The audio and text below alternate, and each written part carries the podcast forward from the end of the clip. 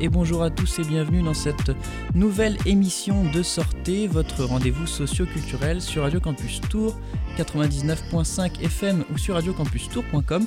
Nous sommes euh, le mercredi 9 euh, mars, il est 10h et je reçois euh, aujourd'hui Benjamin Bousquet et on va parler d'un roman justement, de son roman, puisqu'il est aussi tourangeau, hein, et aussi de sa profession, une profession bien singulière, celle du reporter, du correspondant à l'étranger. Et donc pour en parler, Benjamin Bousquet, bonjour. Bonjour. Donc vous êtes euh, journaliste euh, au quotidien La Croix, ancien euh, correspondant en Afrique et auteur du roman Les Étoiles fuyantes, sorti le 20 janvier dernier aux éditions Caplume. C'est, je ne me suis pas trompé sur l'intitulé. Tout est, tout est bon. Tout est bon.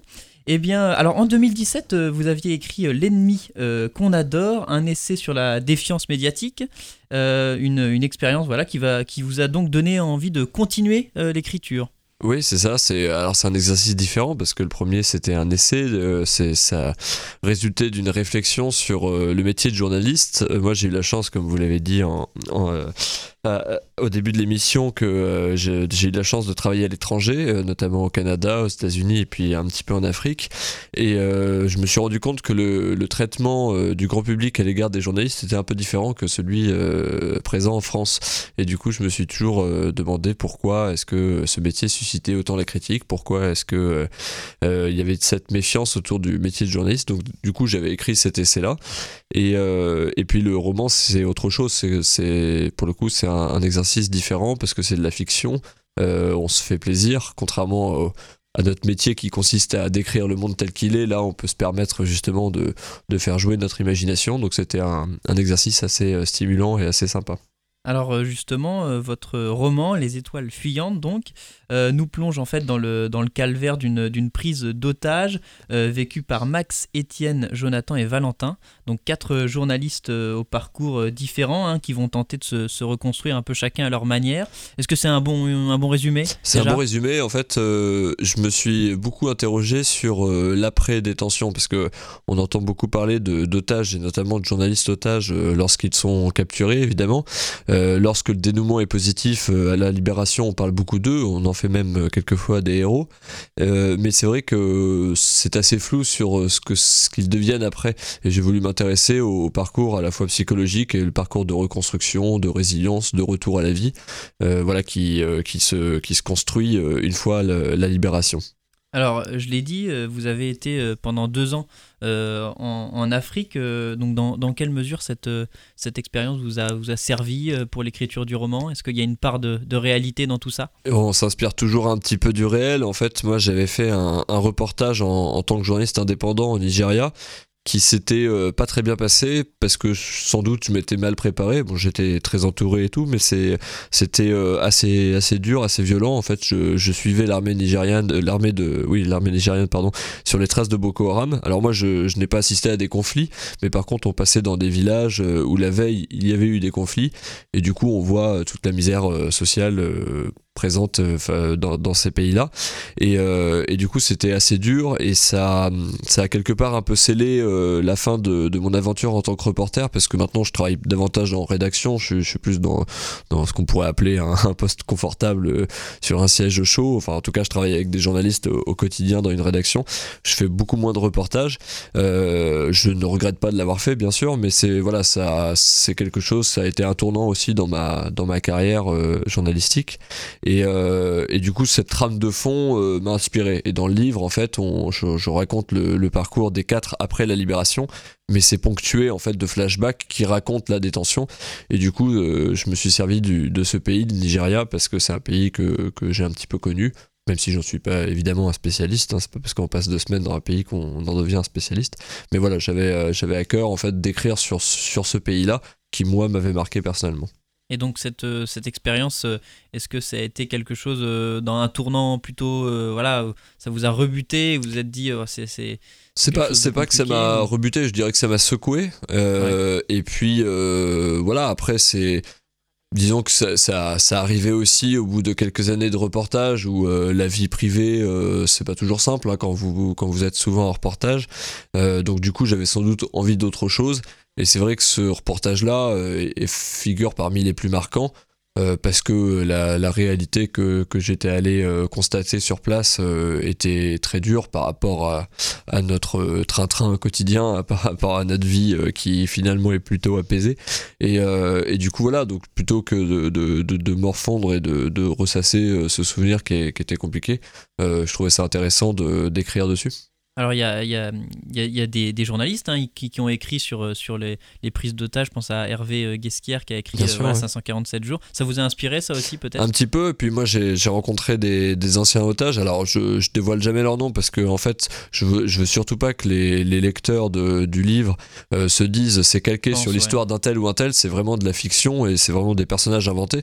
Mais évidemment, c'était important de, de m'entretenir avec d'anciens otages, ne serait-ce que pour être précis sur certains détails, pour pour avoir euh, leur ressenti.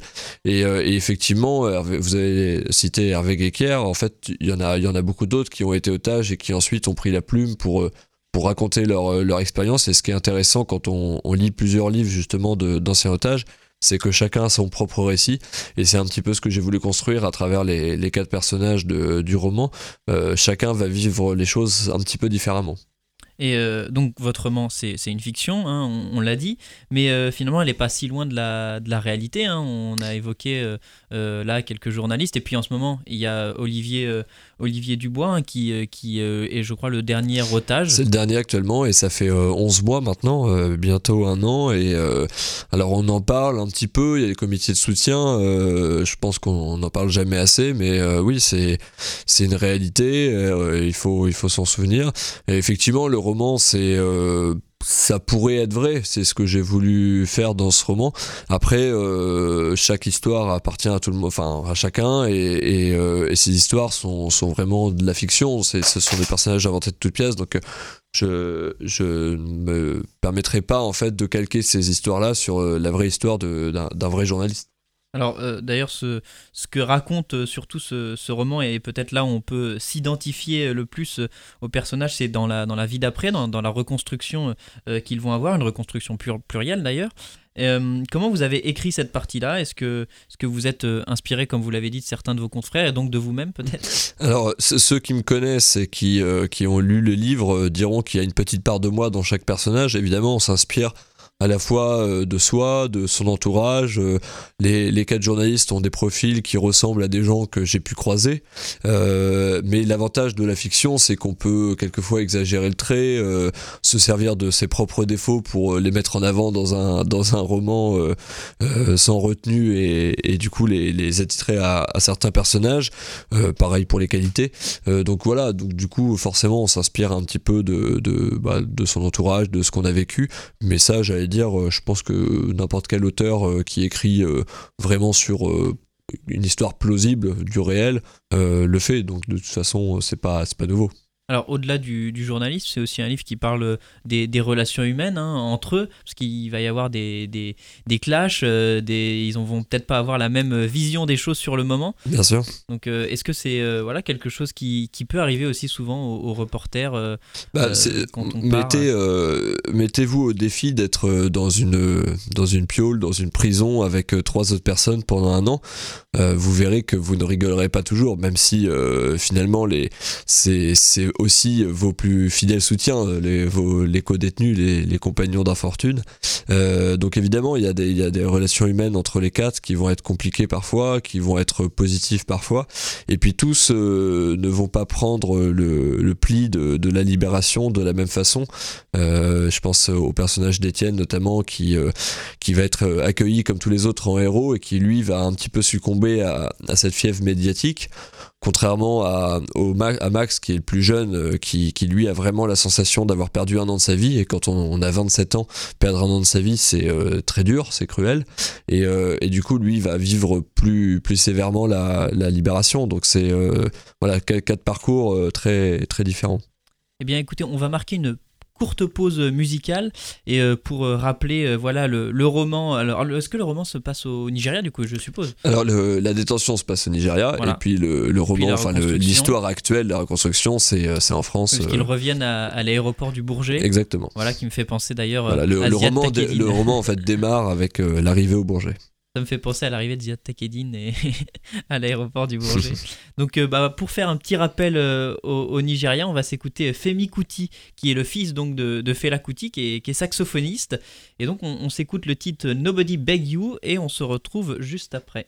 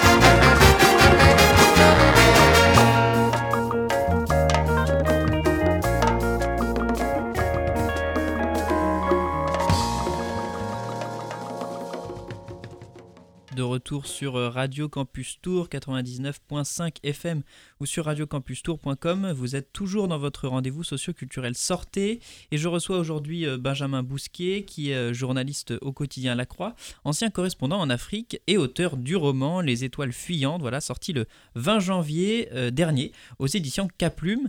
Et donc, eh bien, on a déjà parlé un petit peu de, son, de son roman, de son intrigue. et donc un roman qui parle de la reconstruction donc de, de quatre journalistes après une prise d'otage. et donc, d'ailleurs, derrière cette question de la, de la reconstruction, c'est une question finalement qui peut-être apparaît souvent pour, les, pour les reporters. Bon, je pense au cas de Paul Marchand, moi, mmh. voilà, avec le, le, film, c'était. ah, j'ai plus le nom du film, Sympathie pour le diable. Je crois que c'est oui, c'est ça, je crois. Sympathie pour le diable. Est-ce que, on en a déjà parlé un petit peu, mais vous-même, vous avez eu peut-être cette période de, de, reconstruction Alors, vous n'avez pas, vous pas été otage. Pas été otage, ouais. Oui, bah après, c'est sûr que, que on, sort pas forcément indemne d'un reportage qui nous a marqué, etc.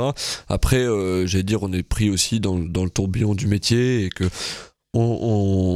très vite on rebondit parce que justement il y a un nouveau challenge qui s'offre à nous, un nouveau reportage et euh, voilà mais c'est vrai que on, reste des humains avant tout donc euh, donc forcément quand on voit quelque chose qui nous marque euh, quand bien même on essaye de rester professionnel et de, de délivrer l'information le, le, le, mieux possible au grand public, il n'empêche que ça peut, ça peut nous marquer, ça peut, ça peut jouer un petit peu sur, sur, notre, sur nos sentiments et sur notre appréhension du monde, oui, forcément. Alors, euh, c'est, on l'a dit, quatre journalistes et euh, donc c'est quatre hommes. Euh, est-ce que c'est un choix de l'avoir, d'avoir pris quatre hommes ou alors que ça s'est écrit comme ça Ça s'est écrit un petit peu comme ça, mais surtout, j'allais dire, je, moi-même étant journaliste homme, je savais sans doute plus de quoi je parlais, donc, donc voilà, donc c'est, c'est ça s'est fait euh, ça s'est fait finalement assez naturellement. Et puis comme je vous le disais au début euh, je pense qu'il y a forcément un peu de moi dans, tous les personnages. Donc c'était forcément plus simple euh, voilà de de, de, me comparer on va dire à, ces quatre personnages alors, il me semblait intéressant aussi de, de revenir, d'évoquer cette profession de reporter, qui est quand même une profession singulière, hein, que votre roman met à l'honneur. Alors, euh, cette profession est-elle encore entourée pardon, de, beaucoup de clichés selon vous euh? Bah, en tout cas, euh, elle est sans doute mal comprise. C'est-à-dire que aujourd'hui, la, critique envers les journalistes et envers les médias est assez forte. Moi, je travaille donc pour le quotidien La Croix. Vous l'avez dit, chaque année, on publie un, baromètre de la confiance des Français dans les médias. Et chaque année, on voit que, que ça s'effondre en fait, que les que les gens font assez peu confiance euh, aux médias traditionnels.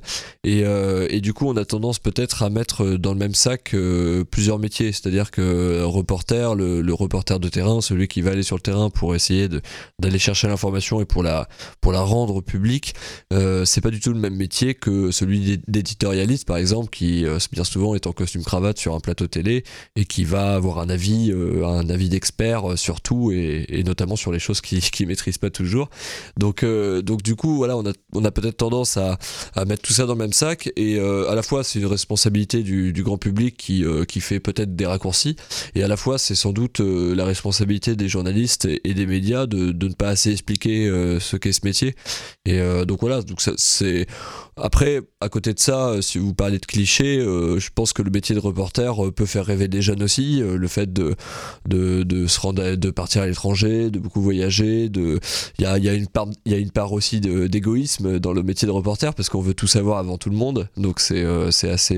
moi, je dis toujours que j'ai fait ce métier par, par un brin d'égoïsme. Après, ça, ça devient quelque chose d'altruiste à partir du moment où vous le partagez et vous le rendez public. Mais du coup, voilà, il y a, des clichés qui, qui, tournent autour de ce métier-là, mais sans doute parce qu'on n'explique pas bien. Alors d'ailleurs, euh, en parlant d'expliquer donc euh, le terme, est-ce que le terme de reporter de guerre, c'est un terme juste euh, Parce que j'ai, en, discutant avec d'autres reporters, notamment Guillaume Perrier, qui, est reporter, donc qui a été longtemps en, Turquie, il me disait que voilà, le, terme de reporter de guerre ne, lui convenait pas dans le sens où le, le journaliste couvre d'abord une région, un territoire qu'il connaît, et effectivement, s'il y a une guerre sur ce territoire qu'il connaît très bien, là, effectivement, il va être confronté à, ce, terrain-là, mais c'est pas quelque chose, c'est pas quelqu'un qui va forcément, voilà, dès qu'il y a une guerre dans, Bien sûr, mais moi je, je m'inscris euh, dans ce qu'il dit parce que effectivement, il y, a rien de pire que des, des, gens qui sont euh, chevronnés à la guerre et qui euh, qui partent dans un pays parce qu'il y a un conflit, sans rien connaître du pays, sans rien connaître de la situation. Et, et c'est vrai que ce qui est quelquefois un peu frustrant, c'est que quand vous quand vous travaillez pour un média, que vous êtes reporter, que ce média-là n'a pas forcément un très gros budget, etc. Et que il a, il a le réflexe en fait d'envoyer son reporter de terrain un peu partout où il se passe quelque chose. Euh, finalement, on arrive euh, en non spécialiste de, de, cette, de cette région du globe.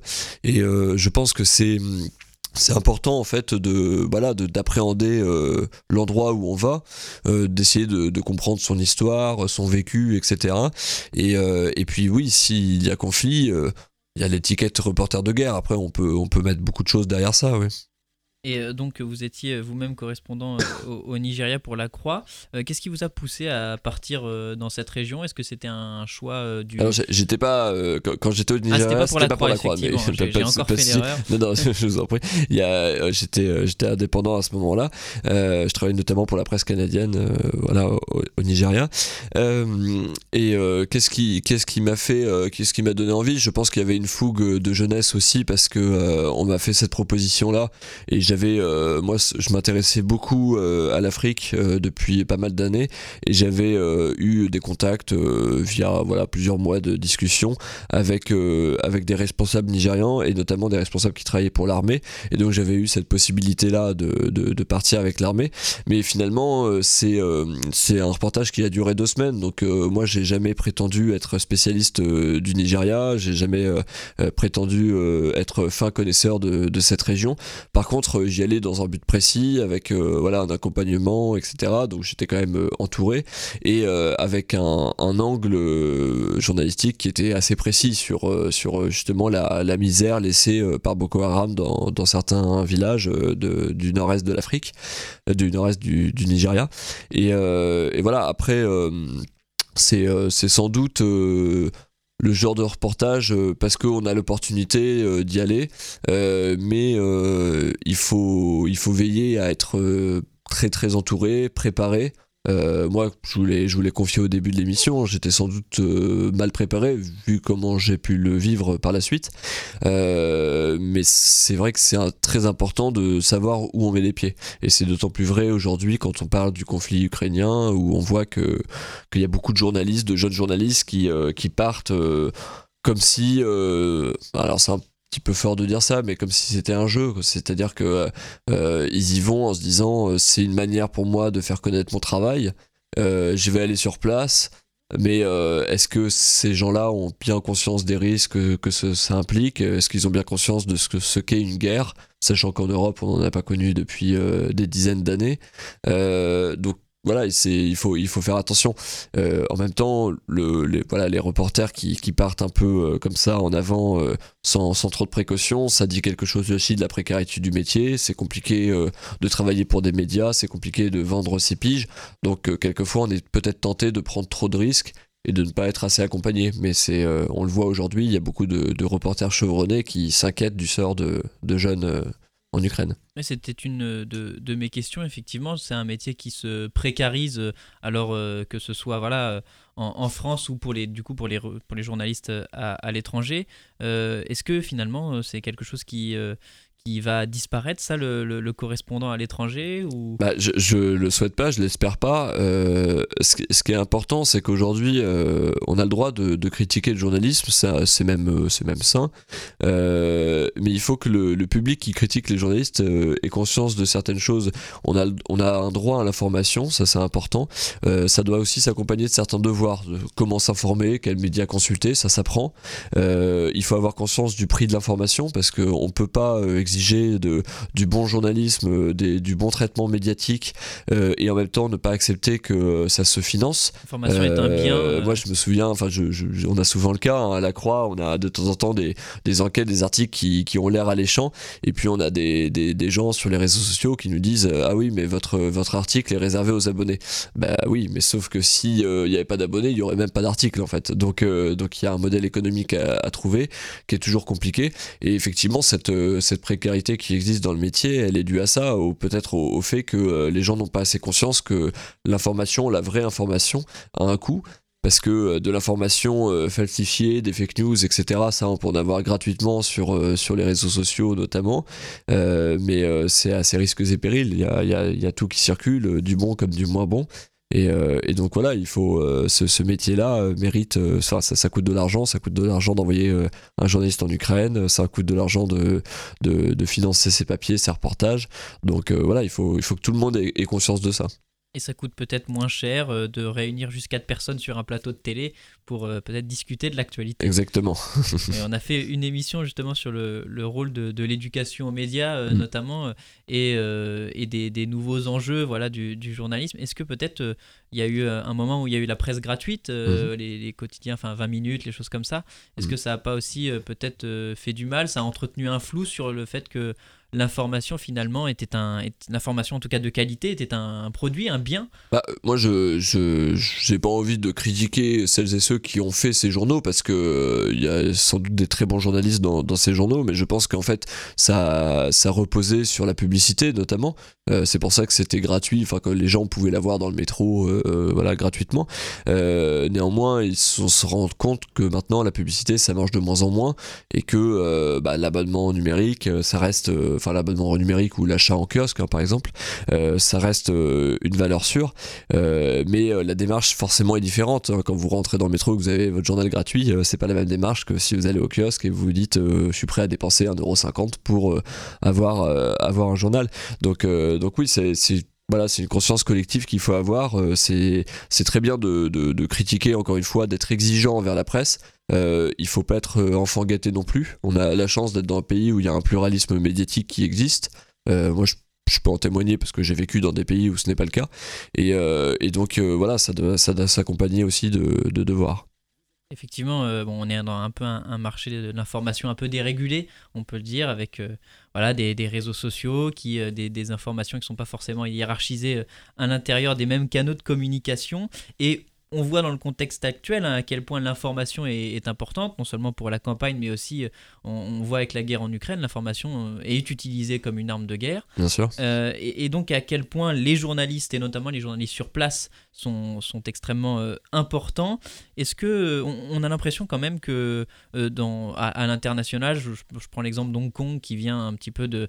Voilà, la, Pékin a fait sauter le verrou d'Hong Kong sur, sur la, la, la presse libre là-bas. On voit ce que Poutine fait bon, depuis des années euh, dans son pays, mais maintenant euh, il y a la nouvelle loi là, qui est passée il n'y a pas longtemps sur euh, sur voilà le, la, non-expression des journalistes qui ne peuvent plus critiquer bah, l'armée finalement. Mhm. Est-ce qu'on ne doit pas s'inquiéter de comment, comment on va pratiquer le, journalisme à l'étranger? Eh bah si, on doit s'inquiéter, il faut s'en inquiéter et nous, à, à, notre faible niveau en tant que journaliste, on continue. alors il y a certains qui prennent des risques. Hein. Euh, je veux dire, aujourd'hui, euh, quand, quand, vous êtes au plus près de la ligne de front en Ukraine, euh, vous prenez des risques parce qu'effectivement, le, la, la, considération du métier de journaliste n'est pas la même partout dans le monde. mais c'est vrai que voilà, les, les, les autorités politiques doivent, doivent finalement un peu faire le ménage sur ces euh, lois qui sont euh, qui sont répréhensibles et qui sont qui vont à l'encontre de la liberté de la presse. C'est vrai que le, droit d'informer, le, droit à être informé, c'est quasi euh, devenu un, un, droit vital, un droit primaire, un besoin primaire dans, dans, une société comme la nôtre. Et on constate aujourd'hui que ce n'est pas le cas dans, dans beaucoup d'autres sociétés, que la liberté qu'on a nous en France de, de presse, elle n'existe pas ailleurs et justement le la, première chose qu'on peut faire, nous, en tant que journalistes, c'est de montrer l'exemple, en fait. C'est de dire, bah, nous, on, vit dans un pays où on a cette chance-là. Euh, il faut continuer à faire ce métier, euh, qui est un beau métier, et qui est un métier utile. Et puis, euh, vous parliez d'éducation aux médias tout à l'heure. moi, j'ai toujours milité, par exemple, pour que l'éducation aux médias rentre finalement au collège, au lycée. moi, je me souviens quand, quand j'étais collégien, on avait de l'éducation civique, donc on apprenait les rouages de la politique, etc de, de la société française, euh, je pense que ça doit en faire pleinement partie, notamment avec euh, l'expansion des fake news de ces dernières années. Euh, on a des, des générations, mes parents par exemple, qui sont très éduqués, etc., mais qui se sont déjà fait prendre au, au, piège des fake news, qui, qui quelquefois viennent même de l'étranger. mais donc, donc du coup, on peut pas demander finalement aux parents d'éduquer les enfants sur ça, parce que eux-mêmes n'ont pas forcément les codes. Donc je pense que c'est quelque chose qu'il faut faire dès, dès, le collège, ouais. Et euh, il y a de plus en plus de journalistes d'ailleurs qui se rendent dans les collèges pour, euh, pour expliquer leur métier et je pense que c'est important de le faire. Alors euh, en France aussi, parce qu'effectivement ça vient aussi de l'étranger, des fois les, campagnes de désinformation, on voit la Russie, ce que fait la Russie en Ukraine, mais la Chine mène aussi des, des, campagnes en Angleterre notamment. Euh, est-ce que et en même temps en France, il y a aussi un enjeu de concentration des médias. Euh, dans les médias, on en a beaucoup parlé euh, ces derniers temps. il y a une commission parlementaire, je crois, sur le sujet. et, comment comment faire peut-être pour c'est une question que je trouve assez complexe pour dire aux gens bon voilà il y a, y a, un problème en tout cas au niveau de la concentration des médias. il est là, mais en même temps tous les médias ne sont pas. Ça ne veut pas dire que tous les médias ne sont pas voilà ne, ne, profèrent pas n'importe quoi à n'importe quel moment. C'est notamment l'enjeu, j'ai vu le dernier film de Media Crash, le film de Mediapart, mhm. qui me pose moi en tout cas cette question-là. Comment on, on, verse pas dans le complotisme euh, tout en disant, bon, effectivement, il y a des problèmes. Non, non, c'est sûr que, que, tout n'est pas parfait. Euh, le, le, fait que 90% des médias appartiennent à 9 milliardaires, c'est euh, un problème. après, il y a il y a 10% restant, il y a d'autres médias. Euh, l'avantage, j'allais dire, euh, qu'on a en France, et vraiment j'ai pu le constater en, étant en travaillant ailleurs, c'est qu'on a ce pluralisme, c'est-à-dire que aujourd'hui, euh, certes, le Figaro ne fera jamais une enquête très fouillée sur la famille Dassault, parce que c'est un actionnaire principal, etc. toutefois, cette enquête-là, vous l'aurez sans doute dans Libération. moi, je, je, je donne deux conseils en fait aux gens en général, c'est que pour être bien informé, il faut du temps et accepter de mettre un peu d'argent. Du temps parce qu'on ne peut pas se contenter d'un seul média. Alors ma, ma direction euh, euh, serait pas contente si je disais qu'il fallait pas suivre que la croix, mais euh, je pense que ça serait une erreur. Je pense qu'il faut lire de temps en temps la croix, de temps en temps le monde, de temps en temps Libération, etc. D'une part parce qu'il y a des très bons journalistes partout, mais d'autre part parce que il faut justement s'efforcer à entendre plusieurs sons de cloche. et puis bah, la question de l'argent, je, disais par rapport au, au coût de l'information, il faut accepter justement que, que l'information puisse avoir une valeur euh, après, ça ne veut pas dire qu'on doit s'endetter pour s'informer. Hein. Il y a beaucoup d'initiatives qui sont créées. Quand on est au collège, au lycée, on a des CDI. Euh, il y a des bibliothèques municipales qui, euh, qui reçoivent beaucoup de journaux. Mais c'est vrai que ça, ça demande du temps. Et il faut accepter aussi de ne pas être informé sur tout. Il y a un syndrome qu'on appelle l'info-obésité en ce moment, qui consiste en fait à, à dire euh, j'ai envie de ne rien louper. Euh, j'ai pas envie qu'une information passe et que et que je la zappe. Euh, bah moi je suis pas forcément d'accord avec ça. Je pense que humainement on ne peut pas tout savoir on ne peut pas tout connaître. Et par contre, le jour où un sujet nous intéresse particulièrement, il faut, faire il faut avoir la démarche en tant que citoyen de non seulement lire ce que ce qu'en racontent les médias, mais ne pas hésiter soi-même à faire des recherches, etc. Et c'est comme ça, c'est avec cette démarche-là qu'on repère plutôt assez vite finalement euh, tout ce qui résulte de la fake news ou, euh, ou, de l'erreur quelquefois, parce que ça peut arriver aussi, euh, de, de, la part des journalistes. Et effectivement, il y a, y a cette. même même d'ailleurs, dans, dans, dans, dans, le recrutement, peut-être d'ailleurs, des écoles de journalisme. Alors maintenant, ça a un peu changé, mais avant, on demandait beaucoup aux candidats, je crois, de, de bachoter d'ailleurs sur l'actualité, et c'était peut-être une erreur. En tout cas, quelque chose euh, qui, qui, demande peut-être privilégier, comme vous le dites, le, le temps long au, temps court euh. bah, Disons que par exemple, euh, moi, un truc qui m'a toujours amusé, c'est ces dernières années, on a beaucoup parlé des, des chaînes d'information en continu. Et de l'information en continu, pour moi, finalement, ça va à l'encontre de ce ce métier, où justement ce, qui ce métier nécessite du recul, de l'analyse sur euh, un fait d'actualité. Et la formation en continu, bah, finalement, on est, euh, on est tout le temps euh, sur le qui-vive. par exemple, quand on a... Bah, pour un élément malheureux, mais quand on a un attentat, on a des caméras qui sont braquées et puis pendant trois heures, on a toujours la même image c'est quelque chose moi voilà qui euh, je, trouve qui va un petit peu à l'encontre de, ce métier. Après on est dans une société euh, avec les réseaux sociaux euh, beaucoup de l'image notre rapport au monde au temps a beaucoup changé donc il faut faire avec il faut s'adapter. Mais c'est vrai que le, le, métier en lui-même a beaucoup évolué. Et, et, par exemple on parlait des fake news tout à l'heure. Aujourd'hui ce qui est assez intéressant c'est que les journalistes non seulement écrivent des articles mais de temps en temps ils écrivent des articles qui sont intitulés non machin truc n'a pas dit ça c'est-à-dire qu'en fait, on écrit des articles sur ce qui n'a pas existé, mais on est obligé de le faire parce que euh, pour répondre justement à une fake news qui se propage, à une information qui peut être mal interprétée, etc. Et, euh, ce qui est euh, quelquefois un peu déprimant, c'est que une fake news peut toucher 100 000 personnes et le rétablissement de la vérité peut lui toucher 1000 personnes.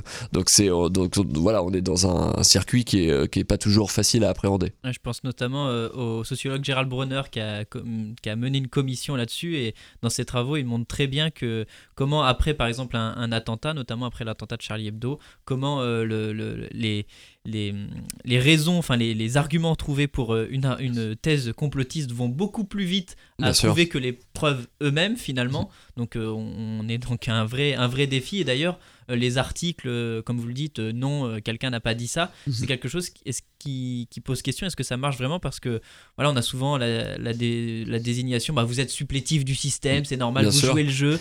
Oui, c'est ça. Et puis, il euh, y, a, beaucoup d'éléments qui peuvent faire euh, mal euh, à cette profession. Par exemple, un journaliste peut faire une erreur. La différence entre une fake news et une erreur, elle est distincte.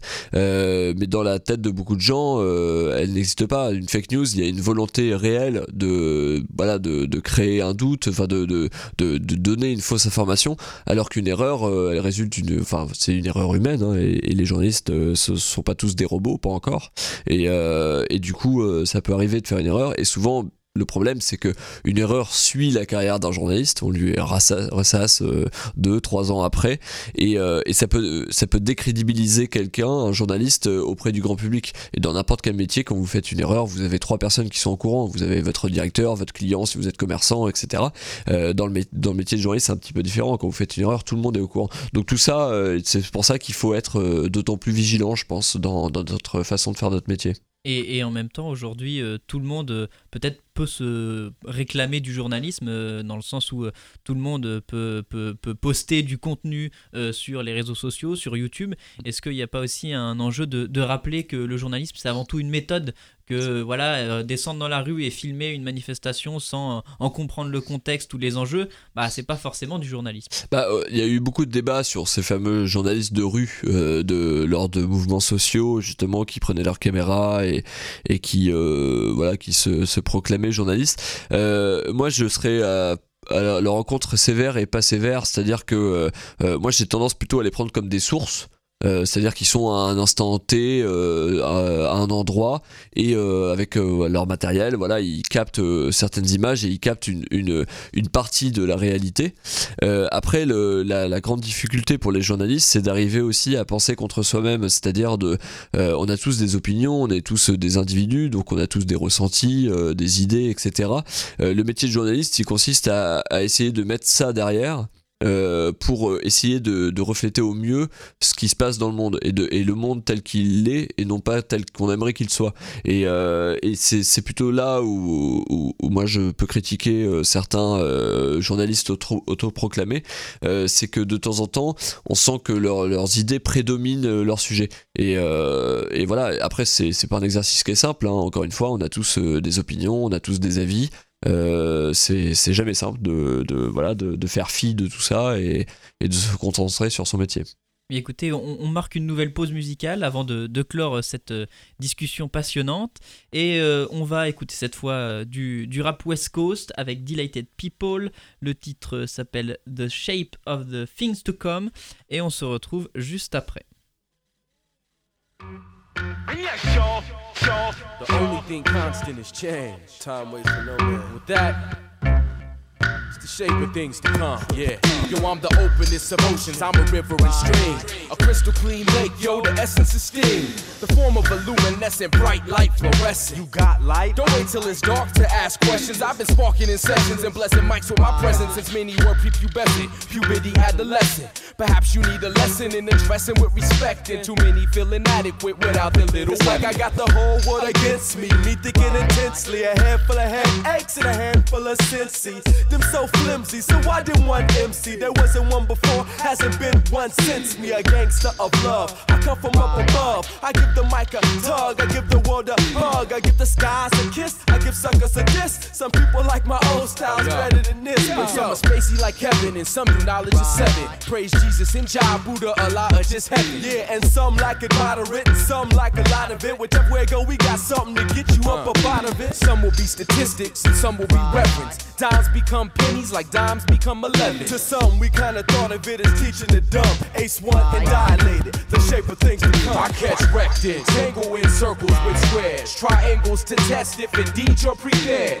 This is the shape of things to come. Yeah. This is the shape of things to come. Yeah. I catch, wreck, and tangle in circles with squares and triangles to test if indeed you're prepared. This is the shape of things to come. Come on. This is the shape of things to come. I wax him, I tax him. His aura science acts him from Arkansas to Aspen, a futuristic jazz man. I'm telepathic, moving through hella traffic. I know my demographics. See how this was crafted and drafted. There's precision in the incision. I'm not Christian, a Catholic, or any other religion. I'm just man with the steel in his hand. I shoot the gift and bless the spot where it lands. And it landed in the sand where the pyramids blaze. And this is how the dictionary defines such a place. A polyhedron with a polygonal base. Meeting in a common vertex, triangular face. Who came in the home and ripped the capstone? Stripped the limestone to line and find home. I cram to understand the dirty deeds of some while we bring the shape of things to come. We catch, wreck, and tangle in circles with squares and triangles to test if indeed you're prepared. This is the shape of things to come. Uh, this is the shape of things to come. I catch, wreck, and tangle in circles with squares and triangles to test if indeed you're prepared. This is the shape of things to come. This is the shape of things to come. Hey, yo, I spin a punch punch lines. Shine when it's crunch time. I'm back to beatbox rap battles at lunchtime.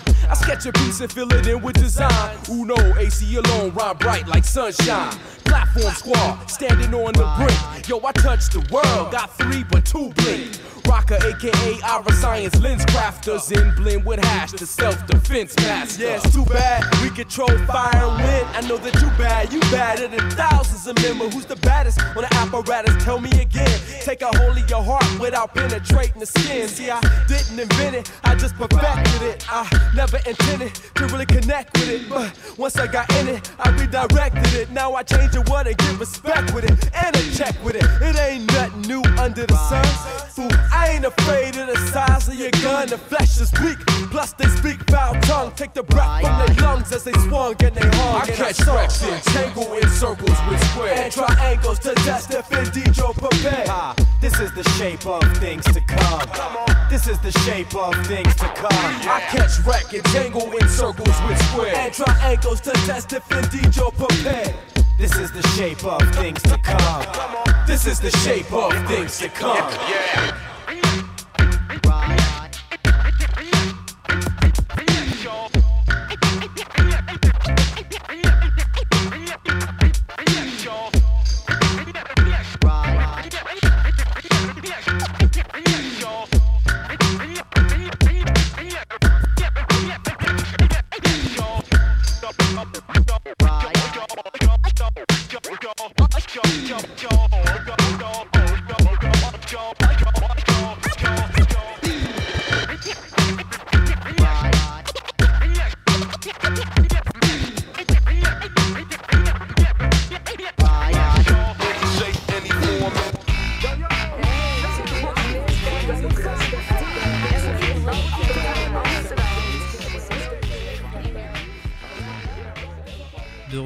euh, Radio Campus Tour 99.5 FM ou sur radiocampustour.com. Vous êtes toujours dans votre rendez-vous socioculturel Sortez et euh, nous sommes aujourd'hui avec euh, Benjamin Bousquier qui est journaliste au quotidien La Croix et qui a été correspondant en Afrique et qui a récemment écrit un roman, Les Étoiles Fuyantes, sorti le 20 janvier au dernier, pardon, aux éditions Caplume. Et d'ailleurs, on n'a peut-être pas précisé que vous étiez Tourangeau quand même. Mais oui, tout à fait. C'est non seulement Tourangeau et, et, et je suis très heureux d'ailleurs d'être ici parce que c'est là où tout a commencé. Je, ma toute première émission de radio que je, je faisais, c'était à Radio Campus. Donc voilà. Et donc vous avez fait des études de journalisme à Tours Alors pas... moi j'ai un parcours un peu particulier parce que j'ai fait des études de communication publicité à la base et euh, je suis tombé dans le journalisme un peu par hasard. J'ai fait une petite euh, formation à la radio mais en tout cas j'avais pas d'études de, de 5 ans d'études comme, euh, comme certains journalistes. j'ai travaillé au Canada dans une radio et il y a eu un, le co-animateur de la matinale qui a été malade, qui a été en congé maladie pendant... Enfin en congé, non pas... Il était malade pendant, pendant plusieurs mois et on m'a proposé en fait de le remplacer un peu au pied levé et je tombais là-dedans euh, comme ça. Donc euh, donc voilà. Et après j'ai j'avais hésité à reprendre justement des études de, journalisme parce que euh, j'aimais beaucoup ce, ce, ce domaine-là que je venais de découvrir. Et et puis en fait j'ai pas j'ai eu l'occasion d'enchaîner les différents boulots, les différentes les différents postes et du coup voilà donc maintenant je suis journaliste depuis une dizaine d'années. Alors comme quoi on peut toujours parvenir au journalisme avec euh, bon différents euh, chemins, même si ça. ça se rétrécit peut-être, je oui, ne sais ça pas. se rétrécit peut-être. Après, euh, moi, ce que je conseille toujours à, à des gens qui débutent dans ce métier-là, c'est d'accepter des propositions auxquelles on n'avait pas forcément pensé. Moi, quand je suis parti au Canada, bon, je, je suis pas parti pour du journalisme à la base, mais je connaissais personne, j'ai mis les pieds. Pareil, quand je suis allé au Maroc, je, je connaissais personne sur place, j'ai répondu à une offre d'emploi. Je me suis dit euh, au pire ça sera deux mois et puis finalement ça a été deux ans. Euh, donc euh, donc voilà il faut aussi accepter ne pas jurer que par les grandes rédactions parisiennes. Ce que font c'est l'erreur que font quelquefois des, des gens qui sortent d'école. Il y a beaucoup de choses à apprendre dans la PQR. voilà il y a, il y a- il y a- toutes les expériences sont intéressantes et, euh, et c'est comme ça aussi qu'on tisse un peu son, son réseau et qu'on et qu'on bah là, qu'on perfectionne un petit peu ses, ses qualités de journaliste. Bon, c'est un métier d'opportunité toujours alors. Ouais, et puis il faut laisser dire, enfin, enfin voilà, c'est important. Et donc euh, vous, êtes euh, ici euh, aussi pour parler de votre roman, Les étoiles fuyantes. Donc est-ce que vous pouvez nous, nous rappeler peut-être le, le, pitch un petit peu du roman pour les auditeurs qui, prennent l'émission en cours? Ouais, ça suit le, le parcours en fait de quatre journalistes qui ont été otages un an au Nigeria et le, roman débute le jour de leur libération. Donc ça va raconter en fait leur parcours de reconstruction, de, de retour à la vie. Alors évidemment il y a le il y a le thème de la résilience qui est très présent euh, au cœur du roman. Et puis euh, chaque chapitre va se concentrer en fait sur, euh, sur l'un des, des quatre protagonistes et chaque chapitre va être ponctué d'un d'un flashback qui va raconter la détention et qui va, qui va expliquer pourquoi ils en sont là aujourd'hui en fait. Ce qu'ils ont vécu en détention va, va expliquer euh, leur, euh, leurs sentiments, leurs. Et, et l'idée évidemment c'est à travers ces, ces quatre parcours c'est de voir bah voilà, quatre itinéraires très différents avec des personnalités très différentes. Moi ce qui m'a ce qui m'a intéressé c'est de, de parler de l'intime en fait de, de la de la personnalité de chacun. Et, euh, et comme je le disais en début d'émission euh, il y a sans doute une petite part de moi dans chaque personnage mais l'avantage d'une fiction par rapport au métier qui est le mien où, où je suis censé euh, décrire le réel l'avantage d'une fiction c'est que là on peut grossir euh, les traits on peut euh, on peut faire un petit peu ce qu'on veut de ces, ces personnages Et d'ailleurs sur, sur la reconstruction euh, euh, des journalistes, euh, alors dans la réalité, euh, parce qu'il y, en a eu des journalistes qui sont rentrés euh, euh, otages, et même euh, pas forcément des journalistes, hein, il y a eu Sophie Petronin. qui Tout à fait. Moi, journaliste, moi mais- j'ai choisi euh, des journalistes parce que aussi c'était un métier que je connaissais bien, forcément, et, euh, et à- pour lequel j'avais envie de rendre hommage aussi. Donc euh, voilà, mais effectivement, il y a, il y a beaucoup de tâches qui ne sont pas journalistes. Et, et je suppose que. Alors, je crois que dans le roman, ce n'est pas le cas, mais il y a un suivi, euh, peut-être dans la réalité psychologique. Oui, alors euh, dans, dans le roman, j'ai pas insisté dessus parce que euh, je, je me suis, enfin, il y a quand même un, un travail de recherche avant l'écriture euh, et, euh, et tout ce qui va être euh, résulté, par exemple, d'un rendez-vous avec un psychologue ou voilà d'une cellule psychologique. évidemment, il y a le secret médical, donc c'est très dur en fait de savoir ce qui peut vraiment se dire. Après, moi, j'ai rencontré d'anciens otages pour pour écrire ce livre et, évidemment, j'ai eu des retours sur ça. Après vous pourriez être surpris par le nombre de, journalistes euh, anciennement otages qui ont très vite refusé en fait euh, cette aide-là, Euh, soit parce que euh, ils avaient envie de se remettre à fond dans leur métier, soit parce que euh, ils avaient envie de- peut-être de passer à autre chose, etc. Et, euh, et finalement, euh, bah, cette cellule psychologique d'État, un peu euh, comme on pourrait l'appeler, euh, qui, est, mise en place dans, ces cas-là, elle existe évidemment. Elle ne sert pas de la même façon tout le monde. Donc voilà, moi j'ai pas, j'ai pas forcément voulu me concentrer sur ça, mais plus sur ce qui va distinguer chacun dans, son parcours avec leur famille, leur entourage, leur réseau professionnel, etc. C'est ça qui m'intéressait particulièrement. Eh Bien, je laisserai euh, aux, aux auditeurs le, le plaisir de découvrir s'ils arrivent finalement à se reconstruire entièrement. Je l'espère. Euh, écoutez, merci beaucoup, Benjamin. Merci à vous. d'être venu au, au micro de Radio Campus Tour. Et euh, on se quitte une nouvelle fois en musique avec encore un des fils de Fela Kuti. Donc, on a écouté avant Femi Kuti et là c'est Sun. Alors, le, le nom est plus compliqué. Annika Koul- Koulapo, pardon, Kuti. Euh, le titre s'appelle Égypte. Et on se retrouve très bientôt pour euh, de nouvelles émissions de sortie.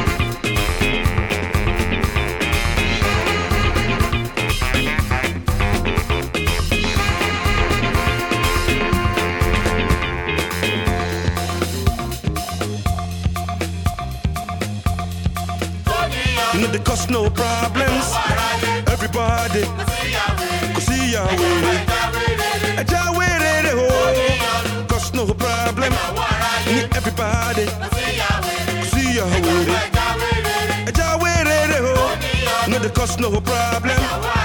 Everybody,